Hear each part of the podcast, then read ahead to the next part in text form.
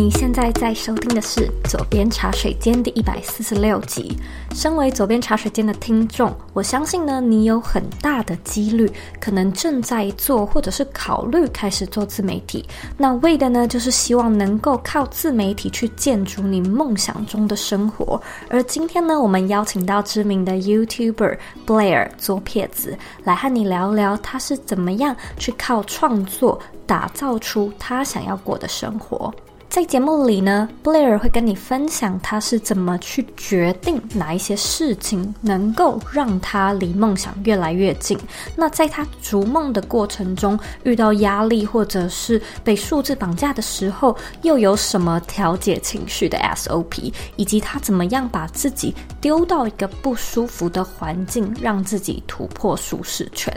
今天我们这一集除了 Podcast，也特别录制了有上字幕的精简影片版。所以如果说呢，你想要看影片，你可以直接呢在 YouTube 上面搜寻“左边茶水间”，或者呢，你也可以回到原文去看整理好的文字版本。只要你在网址上输入 z o e y k 点 c o 斜线迈向成长圈，你就可以直接进到 Show Note 的链接里面。那你准备好了吗？让我们一起欢迎今天的来宾 Blair。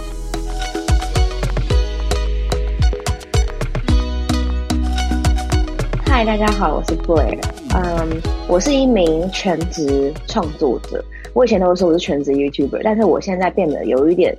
嗯。可以说分散，但或者是说斜杠，就是斜杠在很多不同的领域。我现在有在写书，我有在做影音，我有当呃就是广告节目的导演。然后另外我有我有创了一个自己的品牌，香氛精油品牌，就是完全另外另外一个领域。最一开始你是 YouTube 起家，那后来现在才找到创业嘛？你能不能够跟大家分享一下，就是当初是在什么样的契机之下，你会想要开始做一位 YouTuber，或者是嗯？你做了之后，我相信中间也是发生很多的事情，才会让你开始觉得说，哦，有机会，或者是说，呃，有相关的资源，让你想要去做更多不一样的斜杠尝试。嗯、就是你能不能够从头到尾跟观众解释一下？我懂。我觉得我简单的，因为其实故事真的蛮长，但我简单提几个重点哈，就是最开始。我觉得是发现自我特质，就是你先是一个不会怕镜头，跟你很喜欢在镜头前面分享任何你生活周遭事物的人。首先你要先去克服，而我不是为了想当 YouTube，因为我知道蛮多人现在变成是这是一个蛮蛮有趣、蛮好玩的职业，所以他们会硬逼自己。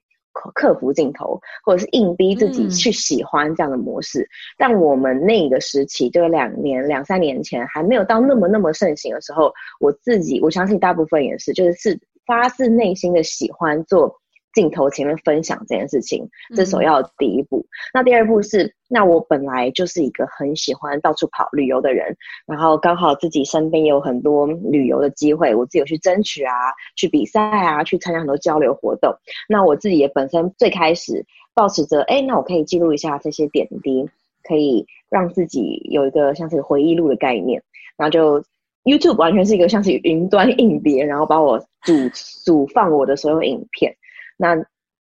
久而久之，就会开始有的人，很多人会喜欢你的分享方式，喜欢你讲话的方式。然后你刚刚说怎么样可以变成真的是职业，会变成一个契机？当然就是等你发觉，好像真的是有人会定时定量，就是每天在等你影片，甚至是会跟你变成朋友一样，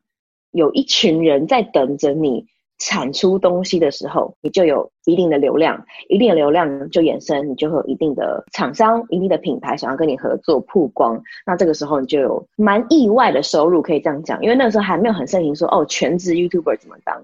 对，那我当时候刚开始起步，但是有零零碎碎的几个合作，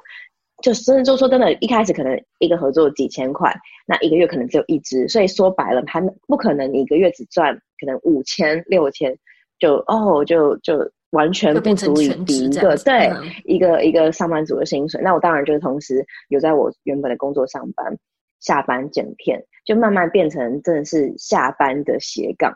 还不能说完全全职。对，嗯、直到你真的合作稳定了，流量稳定了，你才敢勇敢的放手。你从什么时候开始经营你自己的频道的？呃，我现在想想，其实真正开始全职经营，大概刚好刚满三年。嗯，对，在二零二零一七年十月左右。我觉得听众可能会很好奇，就是说，就是你后来会觉得说这是一个可以预测的吗？我可以大概知道自己这些案源完全不行。Even now，就是 Even now，你都还会很没有安全感的，不知道你下个月会有多少案子。所以现在我觉得我们这一行就是以保持着，其实说真的，就是可能案子一多，你赚很快，你的量很大，但是你真的不知道，很没有安全感的一个行业。你喜欢吗？所以我会就私下，我喜欢这个自由，不管是创作的自由，嗯、我人生的自由，就是我到哪里都可以工作，然后我想要创作什么影片，嗯、我想要说什么话，我想要传达什么讯息，这个自由度完全掌控在你手中。嗯、然后你今天带领一个团队，就像是一个小老板概念，然后他们就是可以帮你协助你完成你很多你脑中的画面，很多企划。对，我觉得它确实有它的 pros and cons，就是就算我现在也是自己来做，而且我觉得因为我有自己的产品，所以我已经算是收入蛮稳定的。嗯、可是那种稳定也有淡旺季之分。嗯、然后，当然所谓的淡季不会让你饿死。可是就是跟旺季比起来，你就会觉得它就是云霄飞车，就是那个差距很大，自己心里的感觉要要有些底，可能也是为什么你最近开始讲越来越多理财吧，就真的很重要。不太可能一个工作完全十全十美了，就讲白一点，对啊，你一定要去舍去一些你必须舍去的东西。那我自己知道，我的从小梦想就是。当我有工作意识、工作梦想的时候，我的梦想就是拥有世界移动能力。因为我真的很喜欢到处跑，我我很喜欢去尝试完全不一样的生活环境。那你当时候又要去考虑你要选择什么样的工作？其实我最开始目标是想当外交官，因为我觉得可能每四年派到一个国家很很很很是一个理想。嗯嗯嗯，对，到时候。你当你发现，哎，钱没有那么简单，你要考外交官，你要去怎么样怎么样，这些路你还有很多其他可以选择的方式，嗯，这样其实也是另类的达到，对啊。一开始，我相信你可能也是因为兴趣跟加上想要记录自己的生活而开始的，可是你能做出现在的成绩，绝对是有做对一些事情嘛。嗯、所以你有没有回想过说，是不是因为你自己做对了某些事？嗯，好，我觉得。应该说，尤其是现在这个时代，你可以，你自由选择度特别高。你在选择工作，当你有很多选项的时候，你很容易做到一个错误。应该说，我们都很容易就是没办法坚持，没办法坚持你最终的 B 点是什么。我们很常因为中间 A 到 B 点太多路可以走，然后太多选择。我可以同时开以卖衣服，我可以同时做做做教育，我可以同时做很多很多演讲跟各种东西。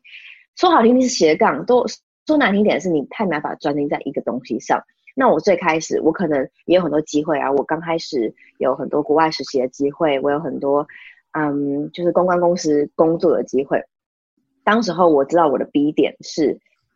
世界移动能力，所以我很多东西我们我要去舍去。精准一点就是，我觉得就是坚持。你要去坚持你那个 B 点，你想要的什么？因为太多时候在中间你会偏掉。嗯然后你会误以为那样子比较好，你你你已经放弃你原本在坚持的东西。那有句话不是说，就是你要放弃的时候，你要想想看你你是为了什么走到了这里，或是你怎么你是为了什么撑到这里？对，那这句话就是也是很多很多读者还问说，哎，那你当时候怎么样成功啊？怎么样？我我不能我很难说，我第一现在就是成功，但是真的一个原则就是坚持。那坚持又可以细分很多，比如说。你要坚持你的原则，你的原则你可能固定每周一、每周四上片。你坚持你跟你读者的约定的互动，嗯、你坚持你的影片品质、你的频道质感、你的 content 不能偏掉。因为我当然知道娱乐性、嗯、prank 什么都特别多，吸睛特别好看，但是我要坚持我喜欢做什么样的内容，我坚持我的我的 style。对，这、是我觉得一个、嗯、你要我直接讲，就是最直觉的。最直接的原则。嗯，我非常喜欢这个、嗯、这个说法，因为我个人也认为，就很多时候我的听众都会来问我说：“哎，你要怎么样做出一个品牌的独特性，有市场差异化、嗯、等等之类的？”嗯，我认真觉得你要怎么做都可以，只要你坚持久了，你的风格就出来了。对。对是不是？就像你现在想一想，马克·祖克伯，就是你一看到他，你会觉得这个人的穿衣品味单调、朴实，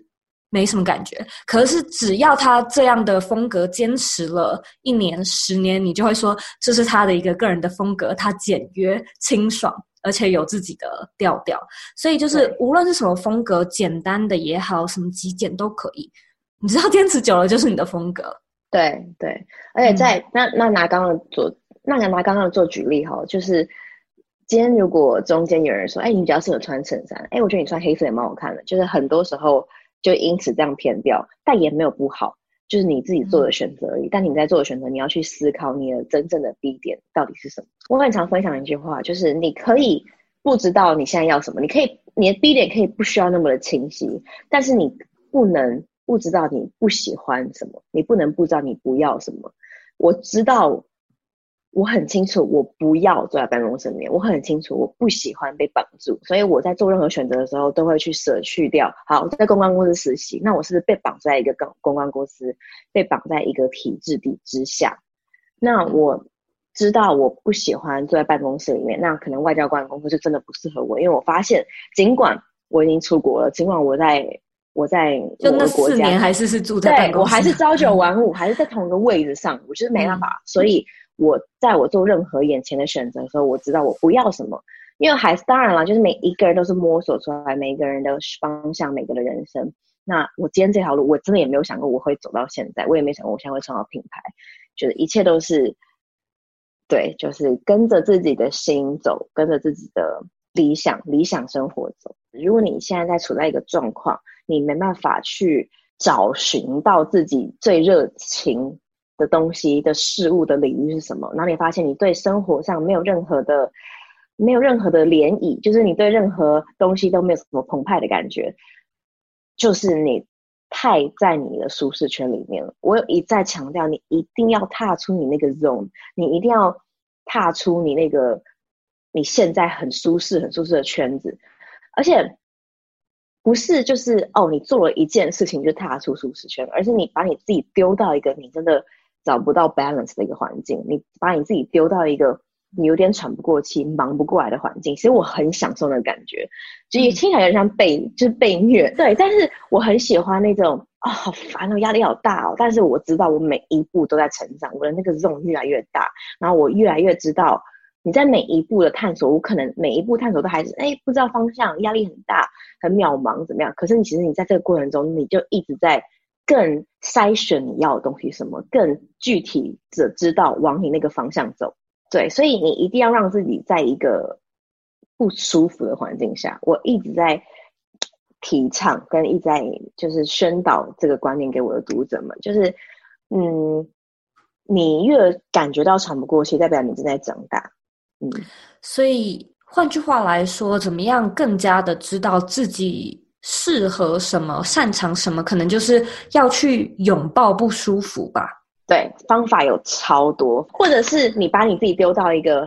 呃，会一直向上，然后会一直突破舒适圈的朋友圈里面。嗯，朋友圈的选择也非常重要。比如说，他们很多创业的团队、创业团体，他们聚在一起，就是每一次讨论的东西，就是我要怎么样让公司更好，我要怎么带领团队，我要怎么样突破，我要怎么样转型。聚在一起，反而就是有那种那种一起在壮大的感觉。把自己丢到那个环境，我觉得超级有用的。那我们现在拉回来聊。你经营呃自己的自媒体跟创业这件事情，因为我之前有去、嗯、呃看你的影片，然后你就好像有分享过，说你其实曾经很在意数字或者是一些呃成就外在成就，然后感到有压力，which makes sense，就是每一个人都会那。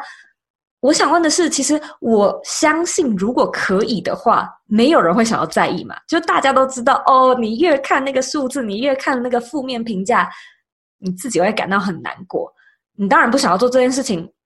不想要在意，但还是在意。你觉得我们要怎么样去做这方面的心境调整跟转念，或者是说你自己能不能够分享你当初调整的方式呢？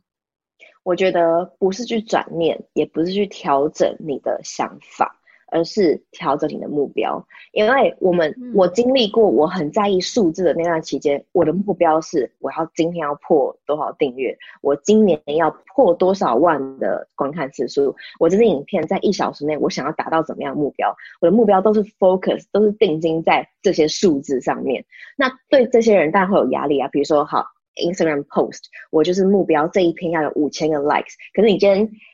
就是把目标放在那边的时候，你当然压力就会非常大，每一个数字都在左右你的所有情绪和情绪的波动。但如果你调整你的目标，你目标就是这支影片要影响十个人，然后就有十个人会因为这个影片告诉你有拯救他，告诉你有影响到他的人生，这样就够了。你的压力会来自于你的目标，那你目标是可以去任意调配的。那我好奇问一下，你当初是相信你也是经历一番波折才理解到说，哦，我要换的应该是目标这样子。你是怎么发现的？还是就是诶自己突然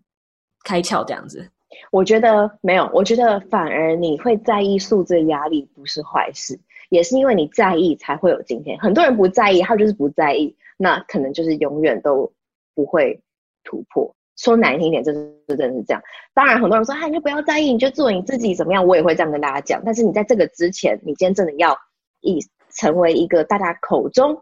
成功，或是有一点订阅数的 YouTuber，或者是嗯 KOL 等等，你你要被大家看见，你就是很现实的，你要有这些数字，你要有这些 followers。那今天这个就会是你的目标一个阶段的其中之一。那在这过程中，你会有压力，因为你就是要看这些数字，你要被这些数字左右。但是，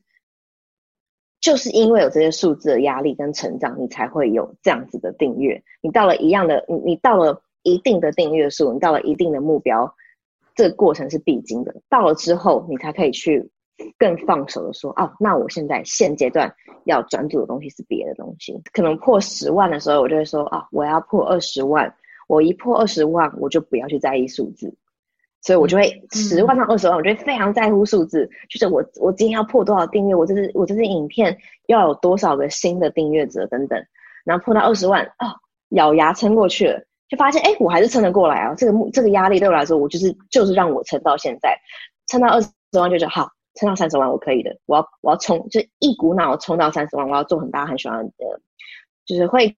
冲破你点阅跟订阅的影片的类型，好，冲冲冲冲到三十万。你可能又会有不一样的目标，那那目标可能变成是，哎，数字不会那么的重，但是你还是想要冲到四十万，但你同时你还是想要做出你原本想要的理想，你原本想要做的影片品质等等。所以很多人发现，我到二三十万开始会做一些节目企划，那个是我比较理想的东西。那一开始我都是在冲比较符合大众胃口的影片。所以这种数字上的目标，它有一点点是至少在你身上是 comes and goes 嘛，就是有时有，有时没有的一个目标。对对，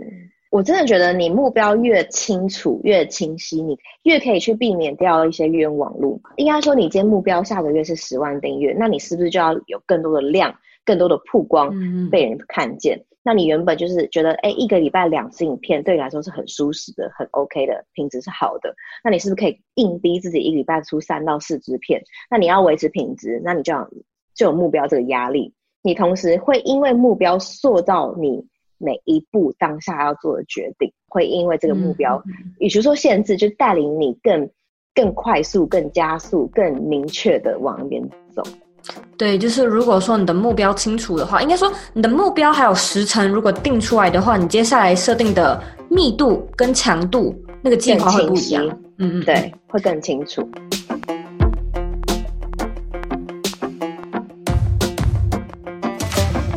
我是周易我的第二本书《启动远距工作，设计你的理想生活》已经正式上市到各大书店喽。那这是一本专门在讲远距工作的工具书，内容里面呢包含了我远距工作的经验还有故事，我在美国看到的远距工作案例，以及远距工作必须知道的软硬实力。同时呢，我也收录了许多求职资源、履历制作、面试技巧和各式各样的案例分析。目前呢，在诚品、博客来、金池堂等各大书店都能够找到这本书。那新书上市的期间，还能够享有七九折的优惠折扣。另外，出版社呢也特别提供书迷一个专属的优惠。如果说你看完这本书之后，想要更深入的了解，还有锻炼自己的远距工作技能，你可以以呢直接在网址上输入 z o e y k 点 c o 斜线远距工作课程。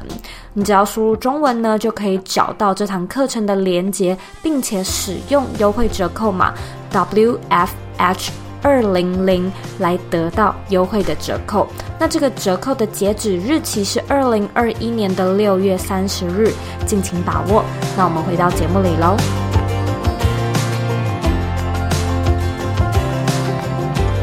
我在想经营 YouTube，我觉得经营 YouTube 或者是做自媒体，一直都是一个心脏要很强的的行业，因为它不像是公司，就是如果说有客户客服的话，那可能是客服部要处理的事情，嗯，客服可能也是老板就公司先，嗯、你身为一个职员，你不用这么直接的接受这么次的一些评论，嗯、那。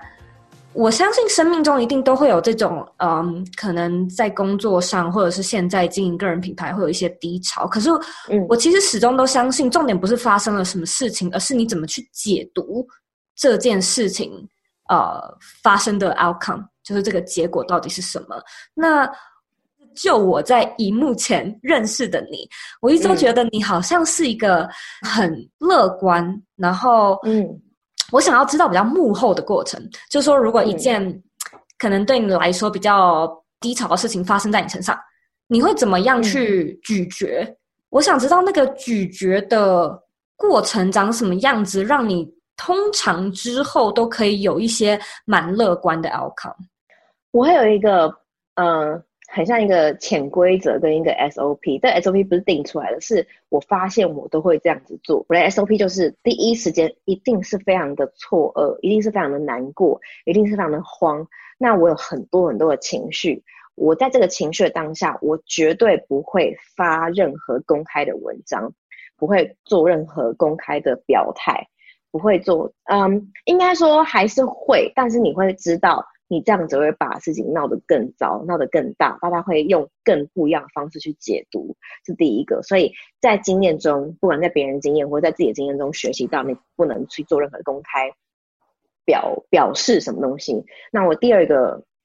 会做的事情就是打给我最懂我的人，那这些人会是最爱你的人，会在乎你的人，会最知道你这一路以来最真实的故事，最真实的样子。那我可以直接讲，我就是被误会说有人我我我我介入别人感情，那我刚好又是个感情 YouTuber，或者是我会被误会说嗯家里怎么样很有钱或者怎么样，这些都是都是都是就是就是就是莫须有的事情。但这些事情可能就是你的家人才会知道，你好姐妹、你的闺蜜，那我就会在第一时间跟他们。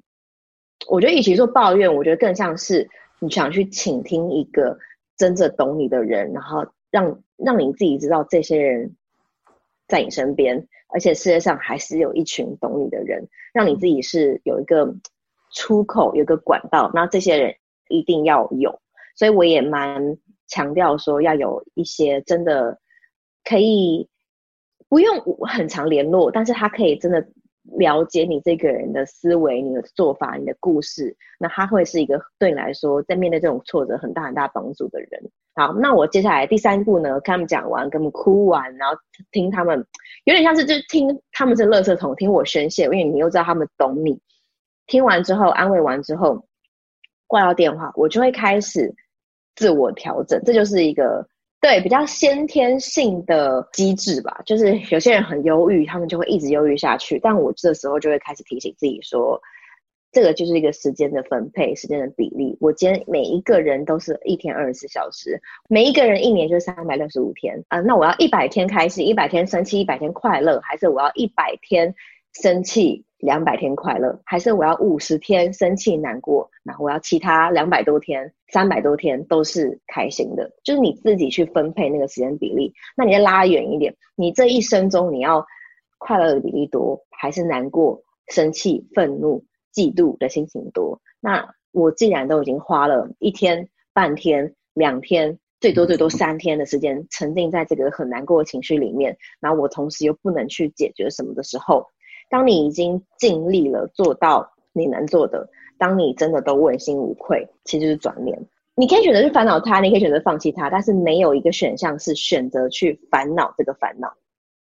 嗯嗯嗯，对，所以那我们很多时候这个烦恼，这个莫须有的事情，你没办法再去，你无力去改变。你只能让时间淡掉之后，你再去发一个声明。我知道最理性的做法是这样子。那在这段时间，我没有我没有办法做任何的有效的的行动，最具体的方式去改变。那我还不如就是让我自己放轻松，让自己去看部电影，让自己调整调整心态，调整心情之后。把自己整理成一个最佳的状态，再跟大家叙述，给给大家一个交代，这个就会是你们最后看到我的那个样子。那中间就是背后就是经历过我这些。我其实确实听过一个说法是，你不要在你冲动的时候做任何决定啊。这个冲动不一定是、嗯、不一定是购物那种冲动，嗯、有时是一股气嘛，生气呀、啊嗯、等等之类的。然后另外一个说法是。每一个人都有想要放弃的时候，然后你永远都可以放弃，但是千万不要在你冲动的时候做放弃的这个决定。然后就是你刚刚的 SOP，我相信跟很多人都很像，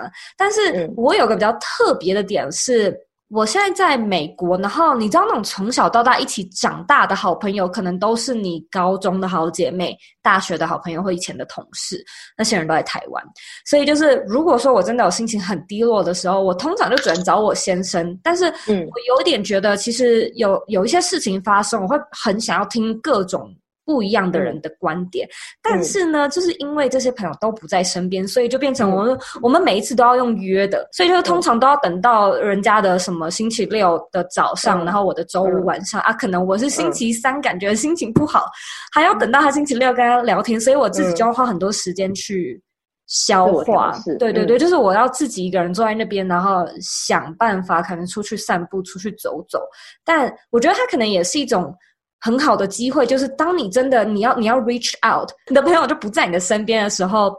我觉得他对我来说一开始是一个很大的挑战，就是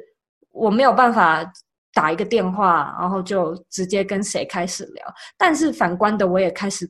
跟自己有更多的相处时间吧。嗯，这就是我其实蛮想要建议你跟分享给你的，跟这个刚刚有点关系。就是我觉得如果你也有这个情绪，或者有这个想要宣泄这个出口，但是他们没办法及时性在你身边，没办法及时性跟你联络上的话，我的方法，因为我曾经也在国外工作过，我真的很无助那种感觉，我超懂。但我就是跟自己讲话，很多的方式，各种方式，你可以对镜镜子讲话，你可以用日记写下来，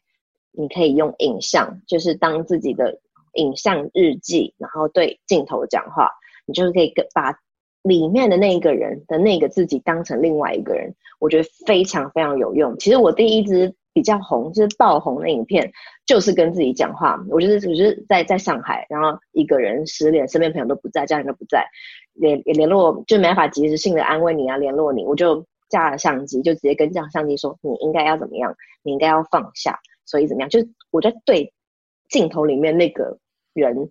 开导。在安慰，那其实那个就是内心的我。其实讲完，你宣泄完，你发现，嗯，好像真的有一个人在陪我。那个人就是你。我们很渴望有一个人在身边陪伴，我们很渴望有一个人懂你。但是你会忘了你自己也是一个人，就是其实你也会是别人的一个人。所以你怎么没有去想到说你自己也在陪你自己？嗯，然后你自己又是最懂你的人。I love it。你曾经说过，就你刚刚说你自己。非常希望自己能够拥有世界的移动力，which 我觉得这可能也是很多人的梦想之一，就包含我在内嘛。我想要知道，就是从你有这个念头到可能现在，或者是说呃几年前，你发现自己哎好像。已经可以抵达自己所定义的这个标准。我想要知道你中间做过什么样的努力，像是你刚刚有说过的坚持筛选，然后还有维持自己的品质原则等等之类的。就是在这个过程中啊，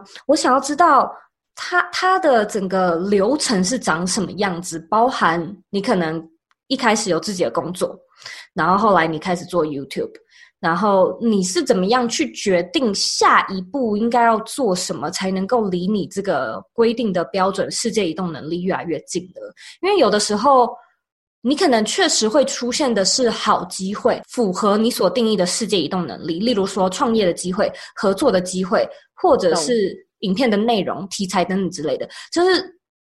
很多选择，而且这选择不一定是不好的，因为不好的很好分别嘛。对。可是好的选择这么多，我们要怎么样才能够知道你每做的一步都是在刀口上，离自己的理想越来越近呢？我觉得这个很难，因为你没有人可以预知未来，然后你也不知道你未来的样子。为什么每一个选择都很关键？但我有一个很小的 tips，、嗯、就是我自己给，也是因为我也会遇到很多这种时候，太多选择，然后都是都是很像都很完美的选择。那我我要舍弃哪一个？嗯、我要选择哪一个？我这个时候都会问自己一句话。我会问说，What will Jen do？那 Jen 这个人是他是一名 YouTuber，那他是一个算是真的启发我成为全职 YouTuber 的人。他的 lifestyle，他现在的生活模式，他呈现给别人的感觉，他尽管不是呃美国前前几名很流量很高或者怎么样的 YouTuber，但是我就是很喜欢那样子的生活，那是我理想目标、理想生活，那我就会。想象如果今天是他，他会做什么样的选择？你想象他是你未来的蓝图，那你就想象这两个选决定在他眼前，他会选择什么样子的路，让他走到现在这一步。我觉得假想当然不太可能完全一模一样，不可能，嗯、不可能你会去知道他会选什么样的选择。但是如果有一个目标拉住你，像比如说有好几个厂商想要找我做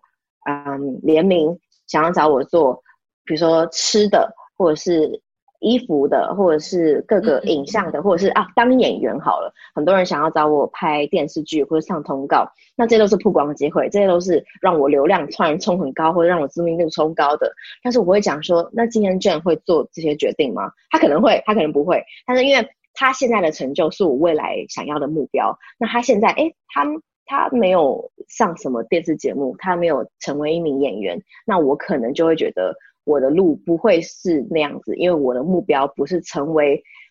呃，就是一名很有名的演员。然后，因为这样子的话，我的目标的人选就会不一样。嗯哼，嗯哼，对。可是，是每一个人都不一样，可能可能某一个人。在听的听众每一个人，他可能想要成为企业家，他可能想要成为很有影响力的作家，嗯、很有影响力的演讲家，很有影响力的演员也好。那这些路就可能我们的选择就会不一样。所以你我的小小的方法就是，你去找到一个人，嗯、一个 idol，他可能是你身边的人，他可能是你长辈，他可能是一名 YouTuber，他可能是一名。公众人物、政治人物、演员什么都可以，他可能是可能是佐伊，可能是我，就各种都可以，就是你想理想中的生活模式。Super interesting，因为我前阵子才跟艾琳聊啊、嗯呃，我才请她上节目，然后我也问到类似的问题，嗯、然后她也有说，就她很想要成为叶怡兰或者是女版 Tony Robbins，就是也去讲到一个人。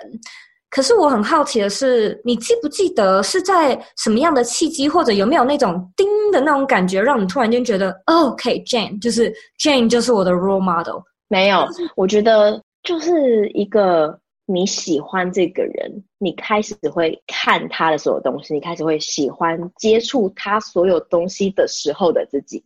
你喜欢自己在看他影片，嗯、你自己心情的改变。好，艾琳好，她喜欢看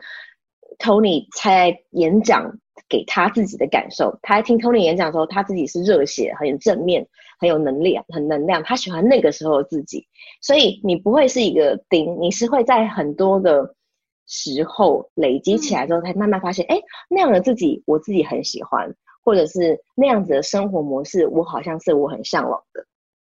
也有可能是丁啦，也有可能在很多人在某一个瞬间突然间领悟到，嗯、但是我相信这个瞬间都是在好几次的累积，好几。段时间的累积，我喜欢 Jenny 喜欢超久，但是我不是一开始决定哦，我要他那样子的 lifestyle，我是像这个小粉丝追踪追踪追踪到一个一定的程度，两三年之后发现，哎，他的生活我可能可以达到，他的生活可能可以设定成我的目标，我才变成一个很具体的的这样子的模式。但我觉得也不用刻意刻意的去追求，而是你可以先从自己现在嗯既有的生活模式，既有的生活。或者是产业类别等等更深的去接触。比如说，哎，你发现你现在做自媒体，可能你很少在运用，但是你可以开始去 search 更多相关你在做远端、你在做 podcast 相关的人。我相信你一定也都了解，但是你没有很深入的去喜欢，或者是很深入去追求了解一个人。当真的有更深入的话，我觉得很容易就会找到这个这个目标。跟我还是想要建议大家，不是说这个目标，这个 I 这个 role model，它会是你要变成我百分之百分之百复制他的生活样子，他的理想。像 Janet 他也没有讲什么感情影片，就是我在做事情不是完全 copy 他，而是你在过程中你还是会融入自己，就是 Blair style，你还有你自己的名字，你的生、你的人生、你的你的这本故事书，还是作者还是你自己，只是他。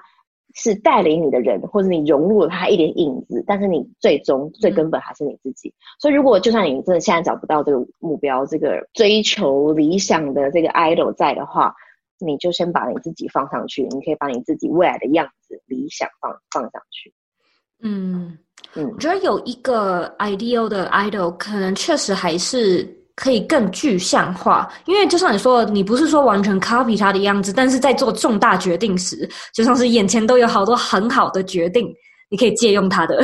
借用他的角色一下。对对对对，对，嗯，对，没有错。嗯，那我其实可以感觉得到，就是你对于自己的梦想非常的清楚，而且你很执着嘛，就是嗯，一步一步的在往那个方向去前进。可是我觉得我们刚刚说了一些方法啊、坚持啊、原则啊，或者是。呃，抚平负面情绪，我觉得在某方面来说，好像都会攸关到我们是否可以做跨出那个第一步的勇气。应该说，有一些人可能对于哦，我想要有世界移动的能力，稍微有一点点雏形出现了，可是想一想，就是好几个月、好几年，然后都没有真正的去跨出那一步。你觉得，如果现在听众是卡在内部的话，我们该怎么鼓励他们呢？我觉得就是各种激励你的话太多，你就是你想，我相信你无时无刻在激励自己，但是我觉得你要反过来去想，才会真的有用。就是你要反过来去想，说你现在生活你还要忍受多久？你还要这样子羡慕别人？你还要这样子只是去想象你未来的生活多久？可以是很久啊，可以是两年、三年。也可以，好，我现在只想再忍受这样的生活的一个月，我真的受不了了。那你这一个月就要去做个什么改变？但如果你发现你好像可以忍一忍，三年、四年、五年、十年，你一辈子都是这样子。你如果你可以接受，那你就你就你就接受，你人生就是这样子。就你要去面对你这个残酷的，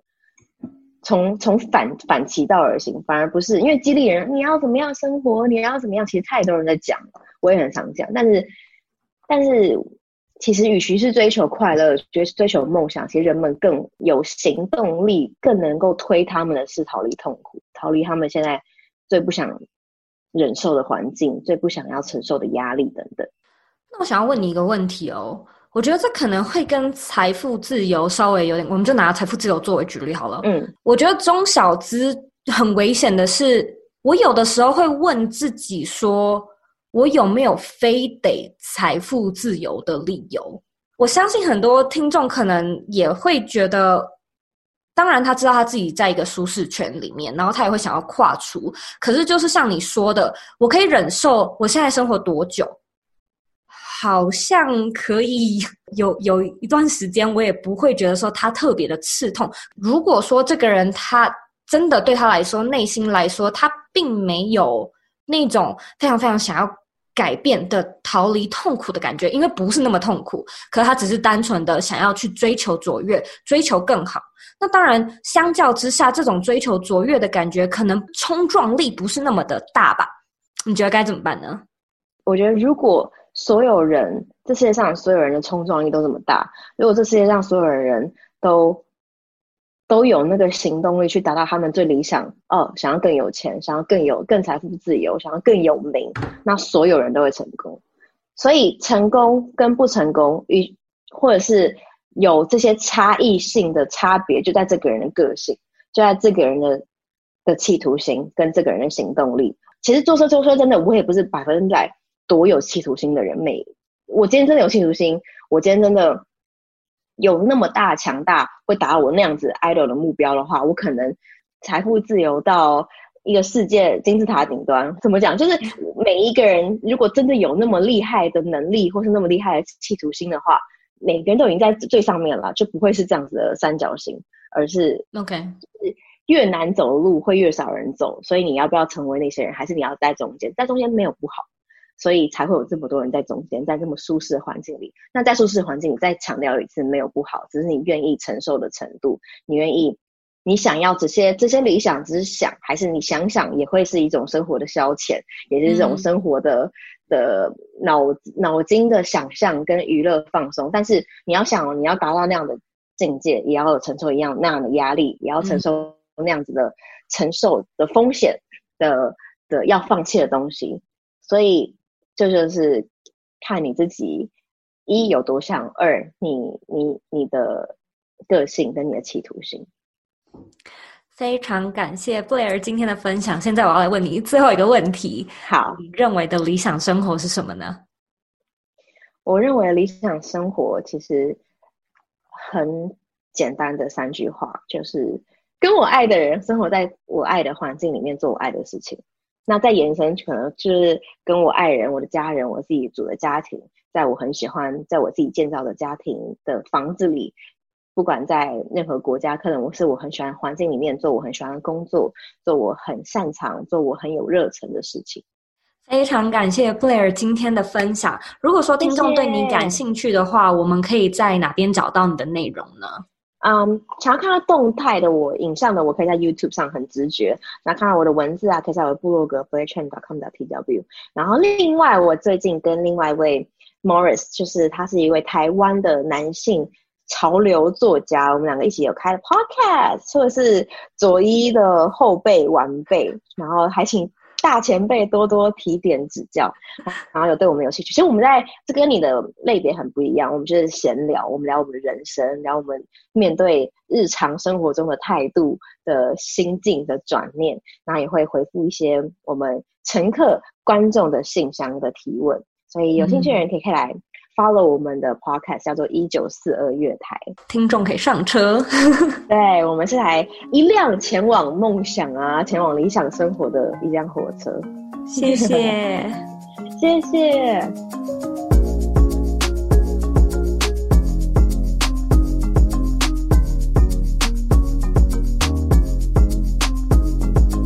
今天的重点整理一。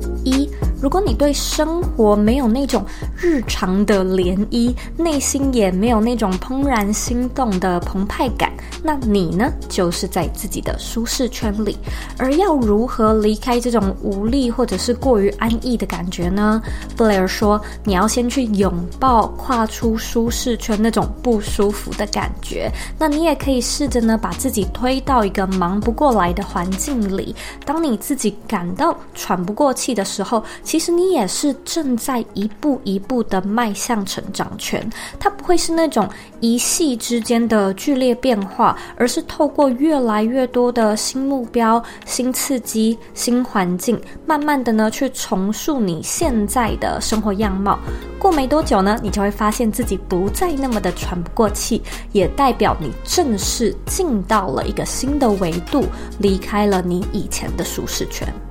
二，当我们在做自媒体被数字绑架的时候，或者是在工作中感到焦虑、压力很大的时候，转念。往往不是最能根治焦虑的方式，反而是要去调整你的目标。因为如果说我们的目标总是定的不符合自己，或者说不在我们的能力范围内，那尽管你再怎么会转念，或者是你转念转得很快，你还是会有许多的时间是会感到疲劳而且很焦虑的。我觉得这个概念它就有点像是时间管理的概念。就算呢，你再怎么会利用时间，或者就算你做事再怎么快。你的事情太多，就是事情太多。与其不断的去训练自己做更多事情，或者把事情做得更快，不如呢，回头来想想，诶，你真的有需要做这么多事情吗？那布莱尔说，你的压力是来自于你给自己的目标，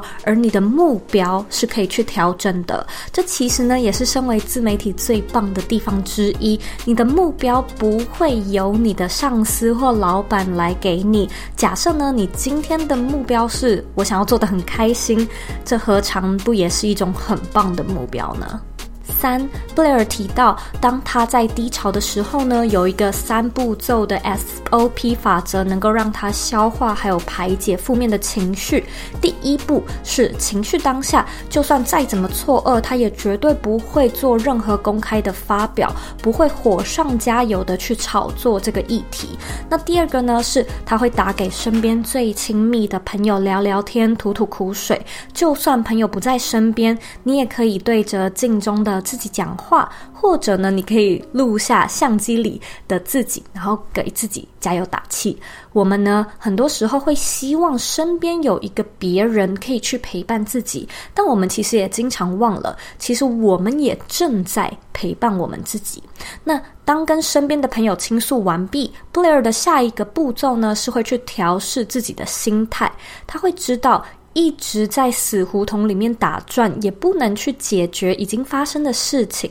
如果说呢，我们能够主动的去分配自己的时间比例，那你究竟是想要花大部分的时间在生气难过，还是大部分的时间想要开心喜悦呢？其实呢，跟布莱尔聊完，我自己也有蛮多的心得感想，包含我们要怎么样去判断下一步究竟是让我们离梦想越近，还是离梦想越远。我觉得这其实是一个蛮有挑战性的判断，也会要求我们需要很了解自己。那布莱尔说呢，呃，他会为自己找一个 role model，并且呢，在做重大决定的时候，思考这位 role model 会如何做决定。那将你那位梦想中的 idol 作为你的决定参考值之一，我觉得这其实是一个蛮实际而且可以现学现卖的方法。不过聊到这边呢，我也发现，哎，我自己心目中好像没有这一位 role model 的角色。